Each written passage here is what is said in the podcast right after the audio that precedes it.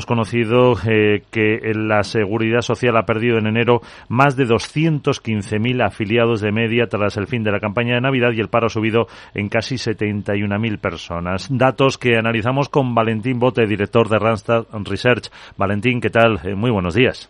Hola, muy buenos días. Eh, ¿Qué le parecen estas eh, cifras? El ministro de Seguridad Social, José Luis Escriba, acaba de decir, eh, hombre, que si se miran los datos desestacionalizados son muy buenas cifras.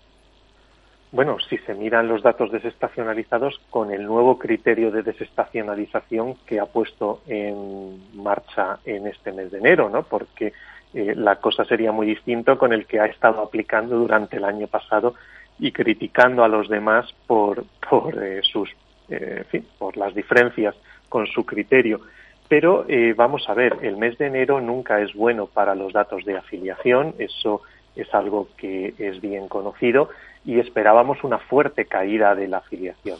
Entonces, yo creo que lo que mm, la primera comparación que hay que hacer es qué pasó en enero del 22, ¿no? Y en enero del 22 la caída fue de 197.000 personas y en enero del 23 ha sido de 215.000, es decir, se ha comportado peor que hace un año.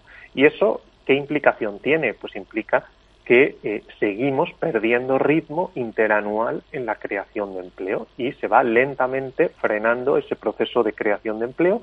Llevamos nueve meses de pérdida de ritmo mes a mes y eh, ya estamos en un 2,3%, cuando nueve meses atrás estábamos en el entorno del 5%. En definitiva, pues yo creo que más allá de polémicas sobre si desestacionalizar de una manera u otra, pues lo que está claro es que el empleo se ha comportado peor que en enero del año pasado y que perdemos ritmo en la evolución. Y en el paro registrado, pues, pues casi lo mismo, porque el paro también se ha comportado peor que en enero del año pasado.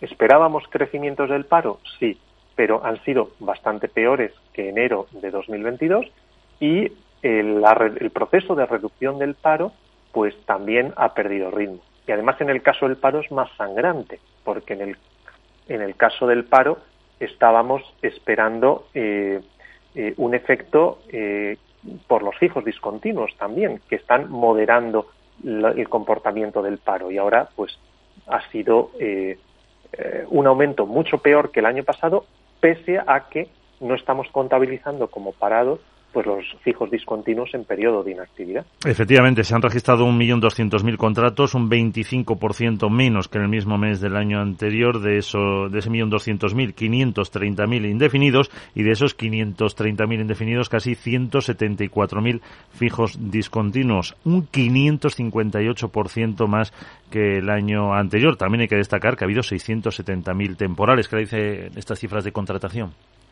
Bueno, eh, las cifras de contratación, pues varias cosas. Lo primero es que eh, si entendemos que un contrato laboral eh, de, la naturaleza que sea, pues supone una oportunidad para una persona de entrar en el mercado laboral, de tener una experiencia, de demostrar a un empresario su valía, el hecho de que se firmen menos contratos del tipo que sea es una mala noticia.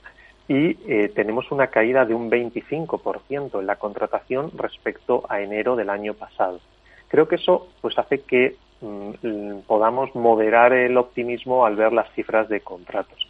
Y luego, pues efectivamente, se han firmado muchos contratos indefinidos, 530.000 en enero, y también sabemos que muchos de estos contratos indefinidos que están siendo utilizados para cubrir necesidades temporales tienen una duración, una vida muy corta y eh, en muchos casos una vida de días. Y en este mes de enero, pues han sido 39.000 personas las que han firmado en el mismo mes más de un contrato indefinido, lo que nos indica que su contrato primero duró unos pocos días y luego volvieron a firmar otro indefinido.